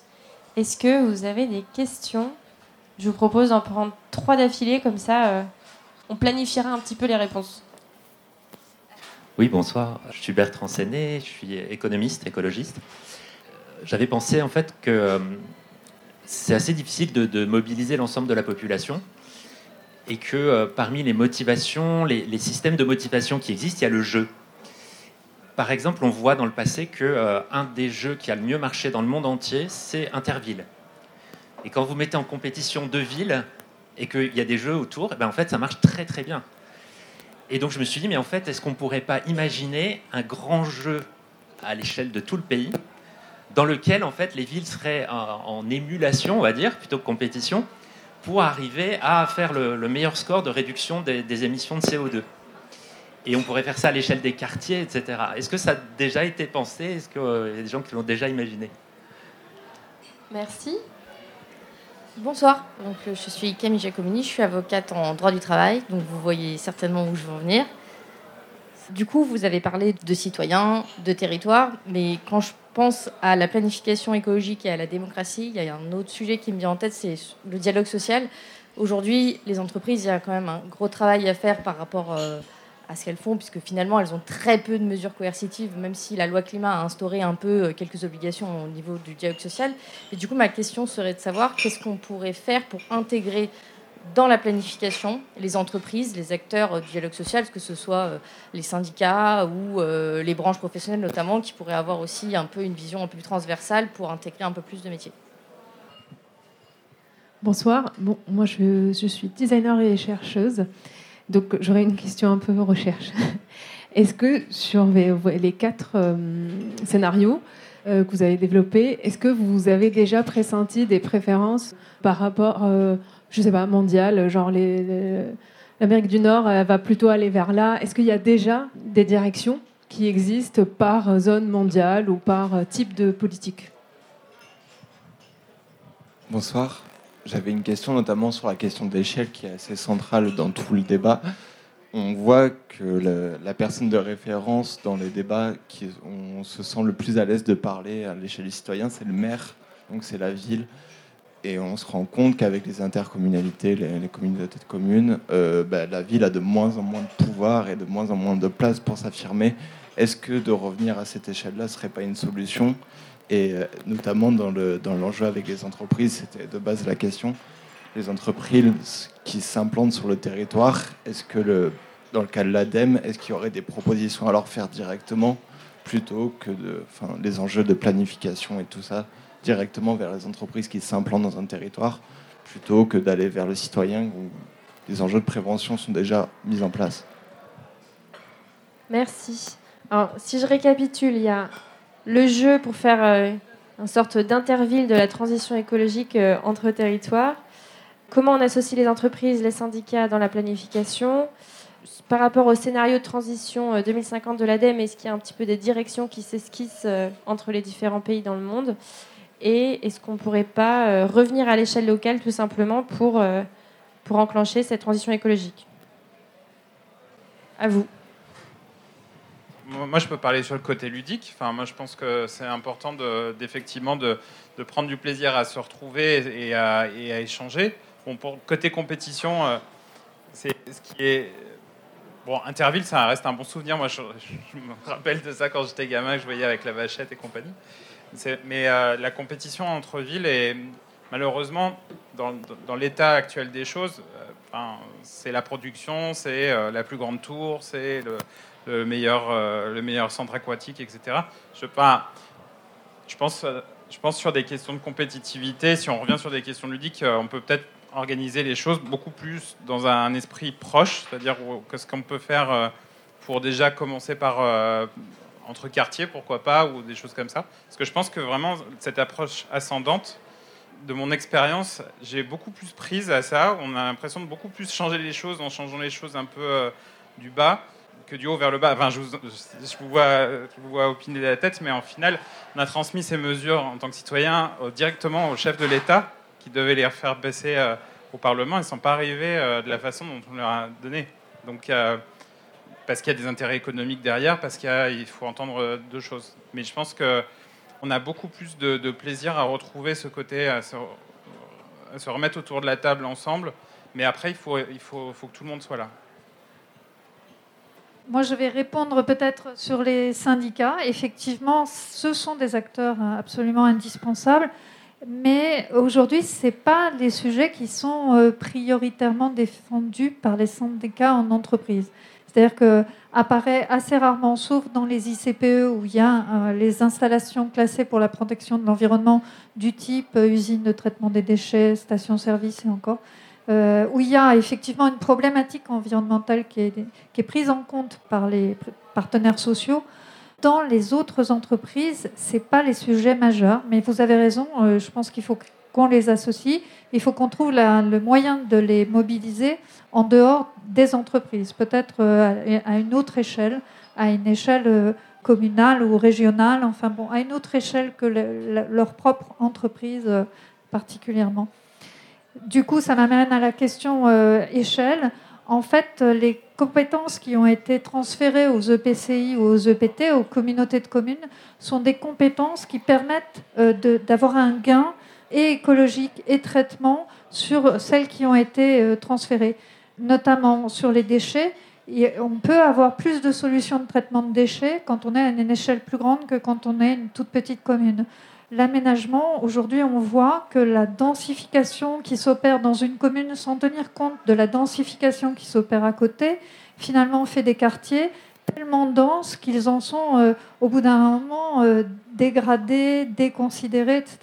Donc, sur l'aménagement, sur ces compétences-là, il y en a d'autres, bien sûr, il y a l'assainissement aussi, principalement, mais sur ces compétences-là, le fait d'avoir une échelle plus grande, finalement, permet d'être euh, plus attentif aux difficultés qui peuvent apparaître et trouver des meilleures solutions. Et par ailleurs, les villes ont gardé des compétences qui sont essentielles dans, dans la transition énergétique. Elles ont gardé tout l'espace public. La transformation de l'espace public, c'est les villes. Donc les rues, les parcs, les, etc., c'est les villes. Voilà, donc euh, elles ne sont pas démunies, juste les compétences sont réparties sur des échelles qui sont jugées pertinentes. Mais après, on peut, ça peut se rediscuter, effectivement. Alors, je vais essayer de répondre aux quatre questions vraiment rapidement. Alors, sur euh, Top la vachette, euh, non, mais on a, on, a on a fait pas mal d'études au sein de l'ADEME sur euh, des sciences comportementales, sur qu'est-ce qui est facteur de changement de comportement. Donc, on a effectivement regardé tout ce qui était propre à la gamification, je prends ce mot un peu. mais effectivement, beaucoup d'entreprises aujourd'hui installent ça dans leur politique RSE. Des collectivités mettent ça aussi en place pour mobiliser leurs citoyens. Des associations l'utilisent aussi pour pour fédérer. Alors, ça peut être un interview ou ça peut être euh, autre chose. Il y a beaucoup de nudge, beaucoup de choses autour de, des sciences comportementales pour changer les comportements qui sont extrêmement intéressantes qu'il faut euh, investir et investiguer. Donc, pourquoi pas un interview euh, tout comme autre chose. Donc, c'est une, bonne idée. Sur la question des entreprises et, du rôle des, syndicats, je voulais juste citer des éléments qui sont tout récents de la loi d'orientation de mobilité. On voit en particulier dans les négociations annuelles obligatoires où employeurs et syndicats discutent justement euh, de beaucoup de choses, de la qualité de vie au travail, mais pas que. La mobilité, dorénavant, fait partie de ces sujets. On permet le dialogue entre employeurs et euh, syndicats pour bâtir des, euh, des, plans, des orientations stratégiques en faveur des salariés pour intégrer plus de mobilité durable, plus de qualité de vie au travail, plus de télétravail, enfin tous ces éléments-là. Donc on a aujourd'hui quand même des espaces de dialogue. Mais je le dis, je ne sais pas si je devrais le dire, mais je le dis quand même, il y a un déséquilibre entre incitation et contrainte. C'est qu'on a beaucoup de facteurs, d'éléments donnés à l'entreprise sous forme d'incitation, mais on a peu de contrepartie sur la contrainte. Donc finalement, l'incitation n'arrive pas parce que si j'ai pas la contrainte en, contrepartie, qu'est-ce qui me pousse à inciter? Donc c'est ça qu'il faut essayer peut-être de re-questionner, c'est cet équilibre savant entre l'incitation et la contrainte pour que l'action soit véritablement prise et qu'on ait transformation. Moi, c'est mon avis. Et puis sur les, scénarios, euh, euh, alors on n'a pas fait d'études euh, internationales, les scénarios ont été, sont sortis en novembre 2021, donc c'est tout frais. Et puis sur les orientations, est-ce qu'on a une Europe quand même qui reste assez portée sur des stratégies plutôt technologiques? Lorsqu'on voit les différents paquets euh, Fit for 55 euh, euh, qui est sorti il y a peu, bâtit quand même des orientations stratégiques autour de grands champs énergétiques, écologiques portés par la techno. Donc on peut se dire que finalement l'Europe telle qu'elle est aujourd'hui laisse plus de place au développement de l'offre dans une logique plutôt libérale et pousse le développement technologique à l'échelon européen. Après, ce qui se passe sur les autres continents, on peut imaginer que sur le continent nord-américain, on a aussi cette, euh, cette tendance qui se dessine. Ce continent euh, sud-américain, je le connais un peu moins, mais c'est une très bonne euh, piste d'étude qu'on pourrait mener, mais, pour l'instant, on a, on, a pris parti, en tout cas au niveau de l'ADEME, de pas donner de préférence. Nous, c'est la société qui doit se prononcer. C'est-à-dire, on n'a pas à dire tel scénario est mieux ou pas, ou est-ce que on veut vraiment que le débat s'ouvre et se discute autour de, ces, voies possibles pour atteindre la neutralité carbone? On peut avoir des choix personnels, mais, euh, on ne les exprime pas. Euh, et puis sur la dernière question sur euh, l'échelle, je ne peux que rejoindre ce qu'a dit Véronique. Les effets d'échelle apportent aussi beaucoup de bénéfices. Et puis, je crois que ça a été cité tout à l'heure, les continuités cyclables, c'est un exemple extrêmement intéressant. Si on discute à l'échelle d'une ville, comment on fait pour s'assurer qu'on ait des, des, continuités cyclables pertinentes à l'échelle d'un EPT, enfin d'un EPCI, de communauté de communes, voire à l'échelle de bassin de vie. Donc il faut travailler la coopération. Et c'est essentiel de sortir de la ville. Donc il y a les intercos.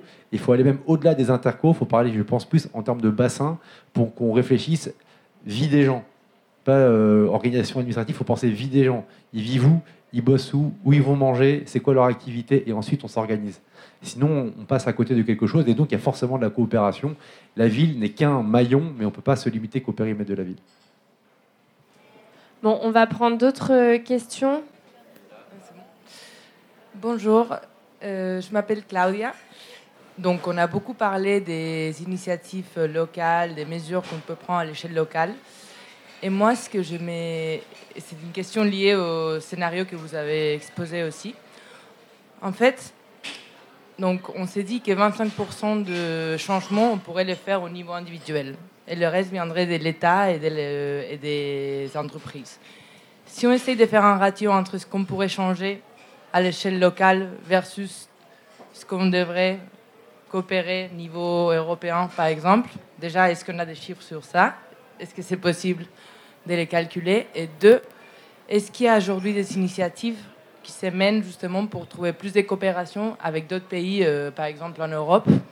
Toujours dans cette dynamique locale, bien sûr, mais en fait, moi je vois, et c'est un lien avec vos scénarios, est-ce que vraiment on peut se dire, euh, on part complètement hors la mondialisation? En fait, euh, la mondialisation est déjà là, donc est-ce qu'on peut vraiment prendre un scénario qui exclut la globalisation?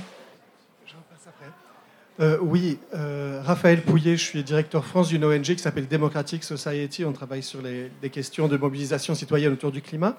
Donc j'avais deux toutes petites remarques et une question. Je vais aller très vite. Petite remarque sur le rôle des maires dans la transition écologique. Il y a un livre fantastique qui s'appelle La route en commune de Ulysse Blau où il s'est promené dans le Calvados, il a parlé avec des maires, et justement, il y a quelque chose d'intéressant sur la, rétraction euh, des pouvoirs des maires, et en même temps la possibilité de faire des choses en, tant que porteur d'exemple, en réalité, souvent, et notamment sur l'espace public.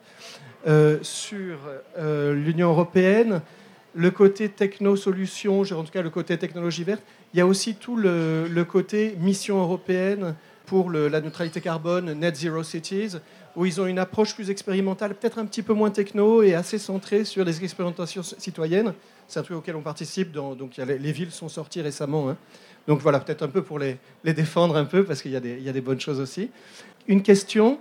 à Jérémy de l'ADEME. Excusez-moi, juste la question, c'était, euh, on parle beaucoup de la mobilisation citoyenne, notamment des tirages au sort, etc., sur le modèle convention, pour euh, aller rechercher les priorités, notamment sur le modèle des priorités, comme à Est Ensemble, les priorités de ce qui pourrait être fait euh, pour donner cette voix aux citoyens, sur la notion de l'évaluation de des coûts partis, des actions, une fois cette priorisation faite, les budgétisations faites, etc., comment garder les citoyens impliqués dans le suivi. Et je crois que c'est une question qui est un peu nouvelle, sur laquelle il y a des expérimentations en cours, et j'aurais été intéressé d'avoir votre, votre point de vue là-dessus. Merci.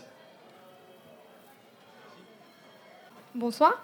Du coup, euh, vous avez parlé de beaucoup de choses, et en fait, je trouve que vous n'avez pas beaucoup parlé de politique. Euh, je ne sais pas s'il y a beaucoup de gens qui pensent ça. Du coup, par exemple, vous parlez de plan quinquennaux. Euh, c'est vrai que c'est la durée habituelle normalement, et ça correspond à la période démocratique qu'on a maintenant au niveau des présidentielles. Pour moi, 5 ans, c'est court en fait, au niveau du changement climatique. Du coup, qu'est-ce qu'on fait de ça?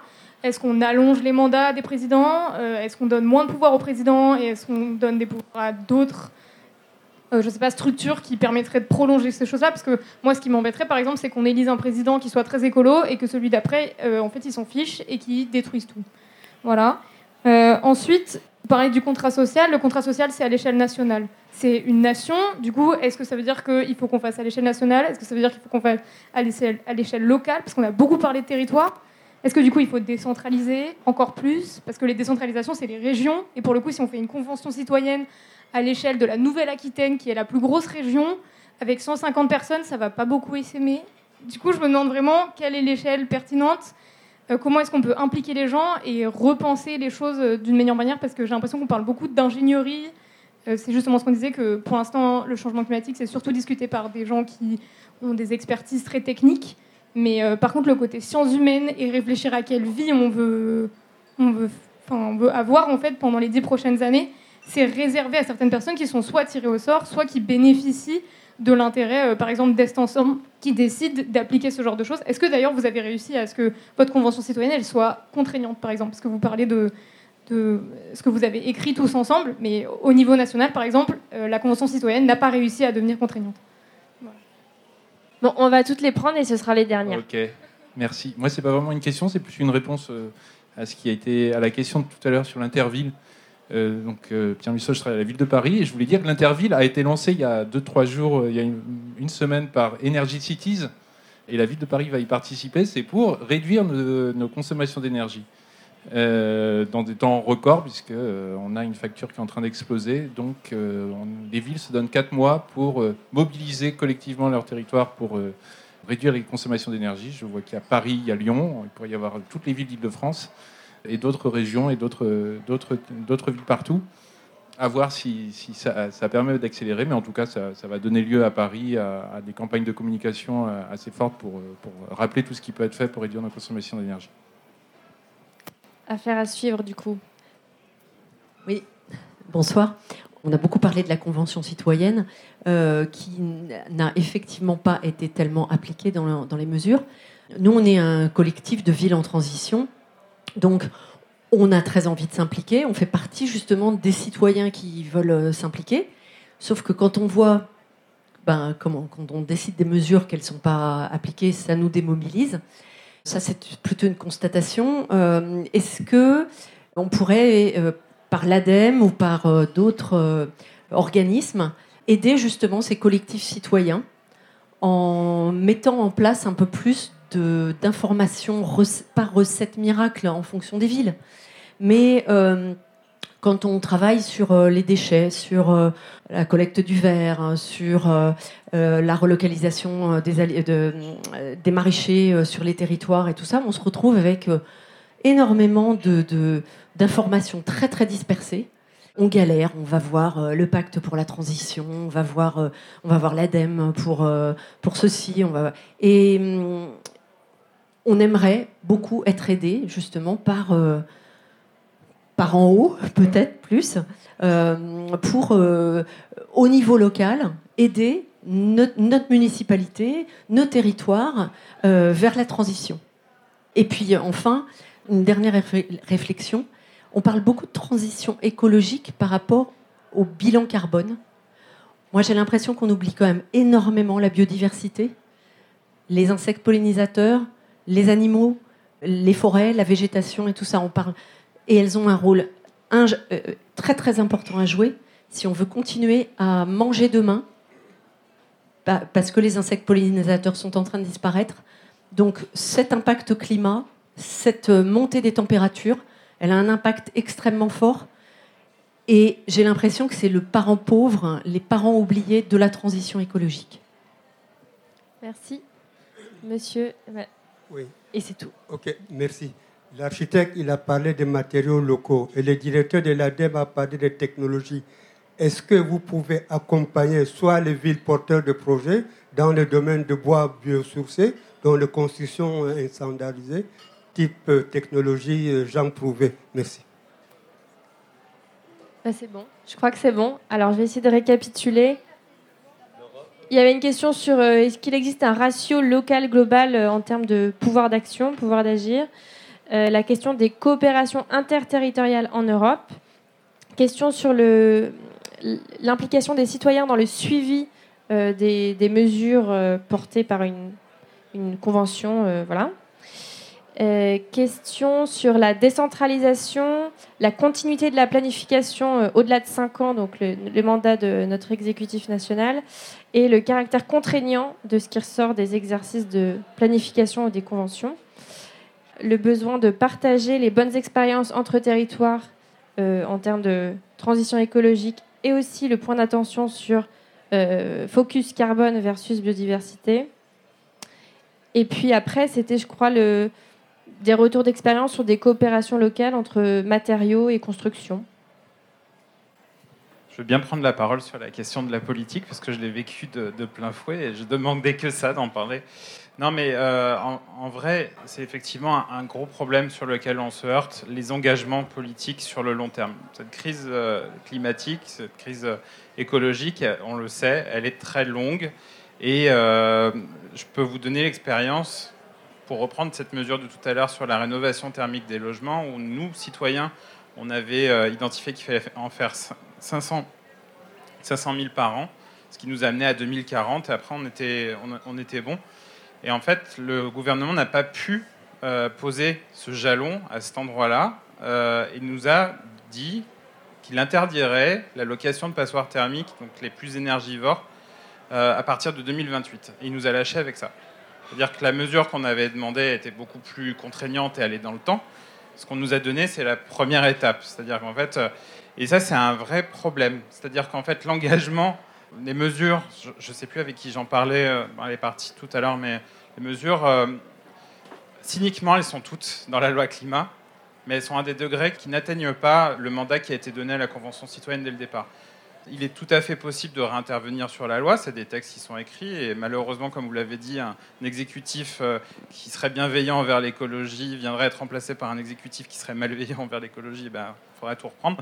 Mais disons qu'il euh, y a la possibilité de remonter, euh, de remonter ces curseurs. De, par exemple, on avait instauré un malus à l'achat d'un véhicule lourd à partir de 1400 kg.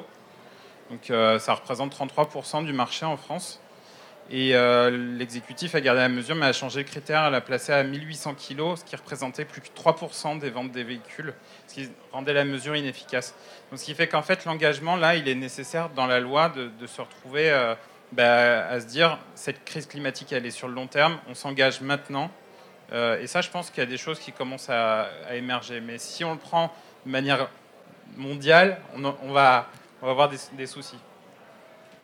Je vais juste rebondir tout de suite sur euh, ce que vient de dire William pour parler de, du sujet, c'est la planification. Une planification, comme je le disais tout à l'heure, bâtit un scénario de référence qui ensuite fait émerger une loi de programmation.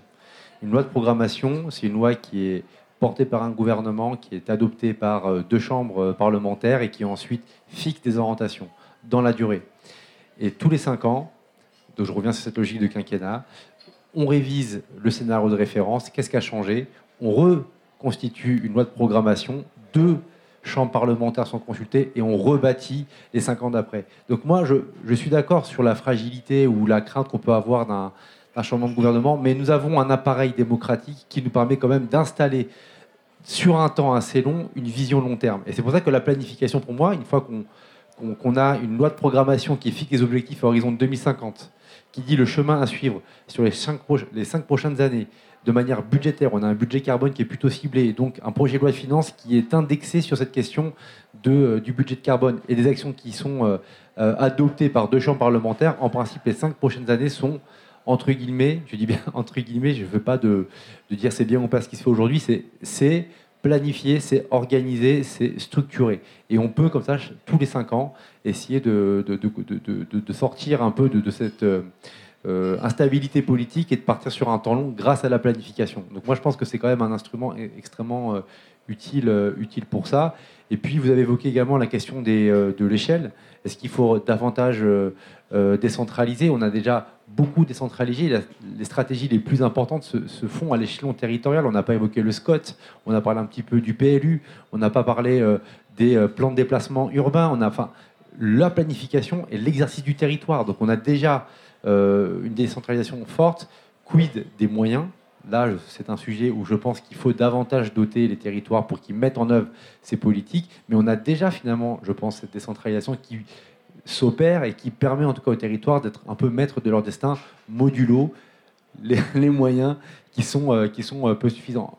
Alors, non, mais je vais, on va peut-être rester sur la question politique et après on répondra. Ah il faut, faire regrouper là les réponses. on va vérifier ça parce qu'il y a beaucoup de questions, c'était hyper intéressant. Donc sur le, volet européen, on a euh, bien sûr beaucoup d'initiatives et quand je dis l'Europe pousse des solutions technologiques, c'est pas mal.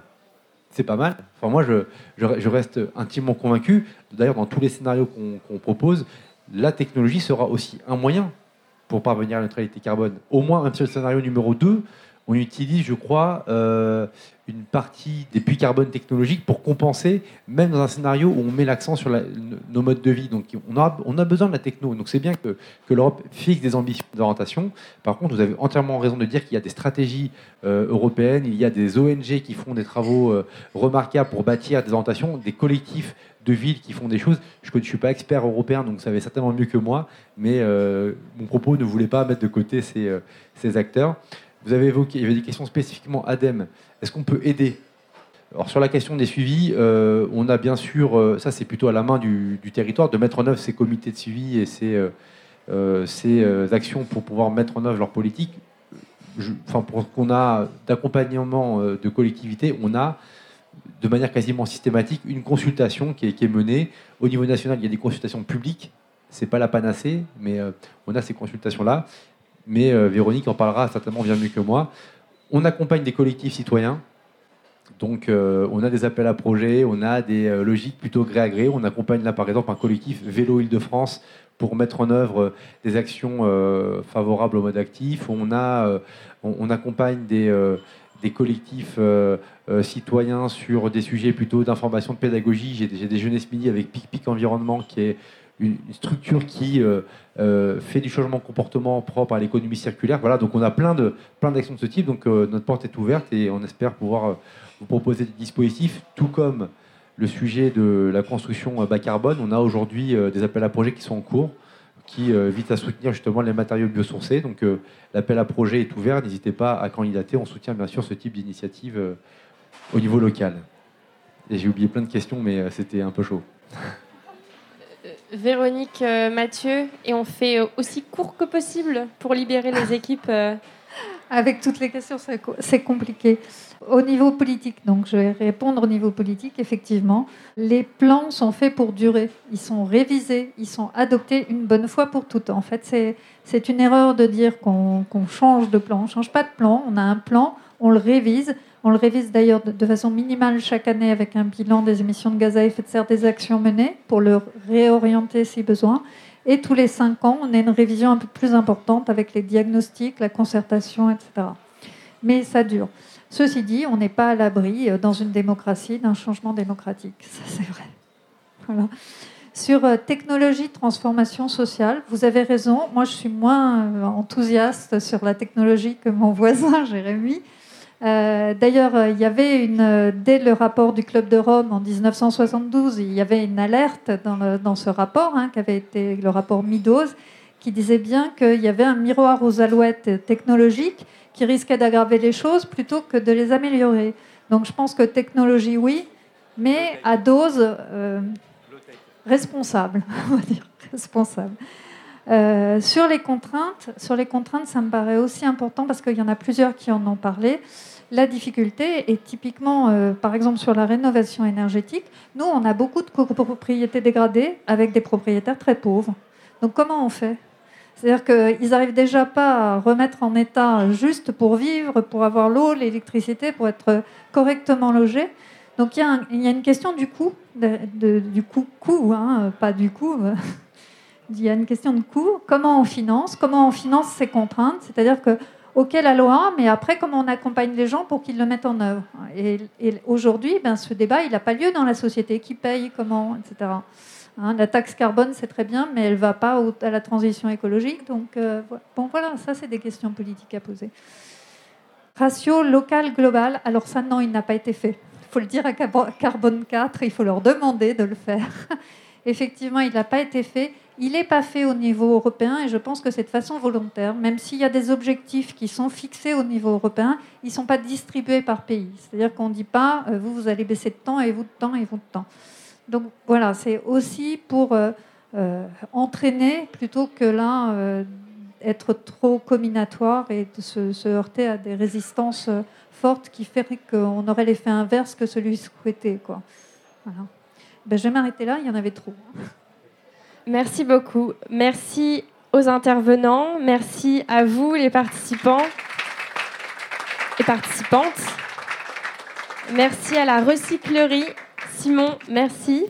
Merci à tout le monde. Je ne connais pas les prénoms de toutes les personnes qui nous ont aidés en régie. Merci à eux à elles. Et donc, il ne me reste plus qu'à vous dire au 20 juin si vous êtes là pour euh, continuer à parler de planification écologique sous un autre angle. Merci pour votre écoute. Toutes nos émissions sont disponibles en podcast sur larecyclerie.com. Vous pouvez également suivre nos actualités sur Facebook, Instagram ou, encore mieux, venir échanger avec nous à la recyclerie au 83 boulevard Ornano à Paris, métro porte de Clignancourt.